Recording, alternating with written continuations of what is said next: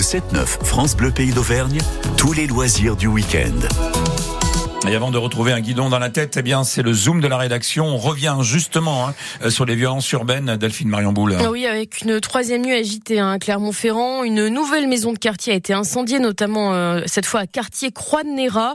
Une tension donc qui ne retombe pas. Trois nuits de voitures brûlées, de poubelles incendiées, de tirs de mortier et même de bâtiments incendiés.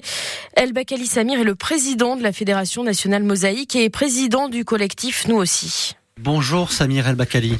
Bonjour. Est-ce que vous êtes surpris par euh, la tournure des événements et notamment à Clermont-Ferrand? Du tout.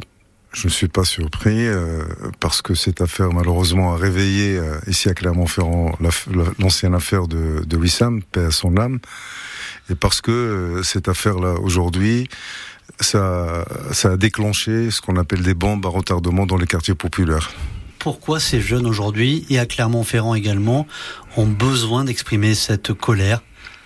Parce que je pense qu'ils n'ont pas eu le moyen pour exprimer leur colère qui ont en lien avec euh, l'augmentation de la pauvreté, le chômage dans ces quartiers populaires.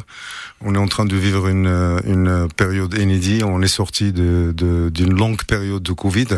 Après, on arrive à une période où il y a une guerre, où il y a une inflation. Les produits sont très chers aujourd'hui, l'alimentation, le logement. Donc tout ça, tout ça, ça a réveillé euh, dans ces quartiers populaires euh, au sein des jeunes. N'oublions pas que la plupart de ces jeunes sont, euh, ils ont un lien avec ceux et celles qui se sont exprimés il y a 40 ans parce qu'on on, a fêté la, marche des beurs cette année, c'était le 40e anniversaire. Et la question qui se pose, qu'est-ce qu'il a, qu'est-ce qu'il a changé dans ces quartiers populaires? Est-ce qu'il y a eu un changement euh, suite à la demande de ceux et celles qui ont fait donc euh, cette marche des beurs Mais justement, il y a eu beaucoup d'investissements dans ces quartiers. Des associations se sont créées, accompagnent ces jeunes. Il y a beaucoup de social qui est fait, euh, et pourtant, ça ne marche pas.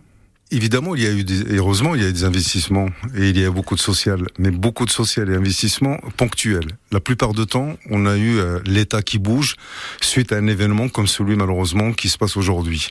Donc on propose des solutions qui ne sont pas durables. Les quartiers populaires ont besoin des solutions durables. Aujourd'hui, donc dans les quartiers populaires, ils sont montrés par tout le monde. Lorsqu'on parle d'un quartier populaire, donc on parle d'un quartier euh, la, délinquance, euh, alors qu'il y a beaucoup de jeunes qui ont fait ce qu'il fallait faire, qui ont intégré l'école de la République, qui ont intégré les universités.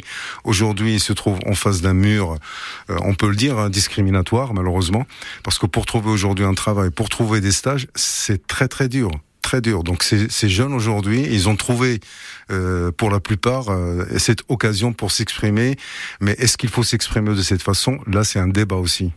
El Bakali Samir, président donc de la Fédération nationale mosaïque, président aussi du collectif Nous aussi, il était au micro d'Olivier Vidal pour France Bleu Pays d'Auvergne. Et bien sûr le Zoom info à retrouver sur francebleu.fr et notre application ici ICI.